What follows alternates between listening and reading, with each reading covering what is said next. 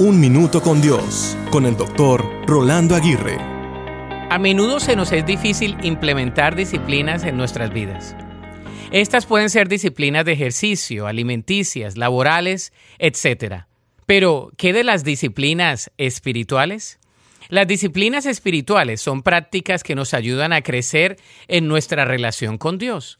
Una de estas disciplinas es la oración. Jesús nos enseñó a orar en secreto y en la intimidad. La oración nos permite hablar con Dios al buscar su dirección y al compartir nuestras alegrías al igual que nuestras preocupaciones. Otra disciplina es la lectura de la Biblia.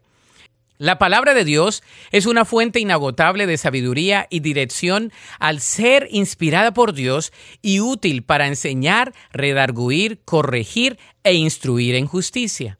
Además, la adoración es otra disciplina esencial.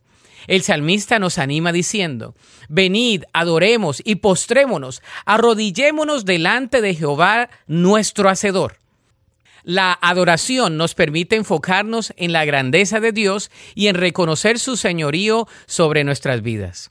De la misma manera, el ayuno y la meditación son también disciplinas poderosas que nos ayudan a profundizar en nuestra relación con Dios. Estas prácticas nos permiten liberarnos de nuestras distracciones y centrarnos en lo espiritual. No obstante, las disciplinas espirituales no son un deber, sino una oportunidad para crecer en nuestra fe. De modo que considera cómo puedes cultivar estas disciplinas en tu vida. Al hacerlo, experimentarás un crecimiento significativo en tu fe y una mayor cercanía con Dios. La Biblia dice en 1 de Timoteo 4:8, el entrenamiento físico es bueno, pero entrenarse en la sumisión a Dios es mucho mejor, porque promete beneficios en esta vida y en la vida que viene.